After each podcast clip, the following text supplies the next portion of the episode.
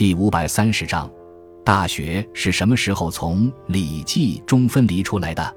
大学》是最重要的儒家著作之一，在朱熹为其作注，并将它与《孟子》《论语》《中庸》合编为四书之后，获得极高学术地位，在中国思想史上占有很重要的地位。《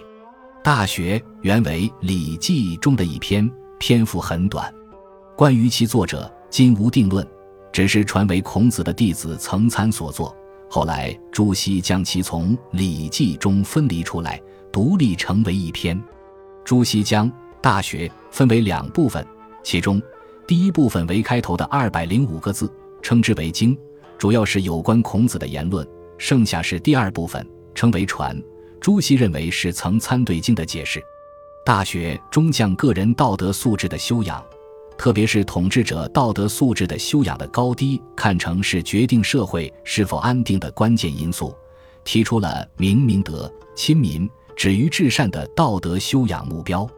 书中在阐述如何达到所指的三个道德修养目标时，提出了格物、致知、诚意、正心、修身、齐家、治国、平天下这八个步骤。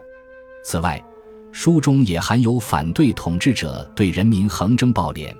提倡减轻对人民的剥削等具有进步意义的思想。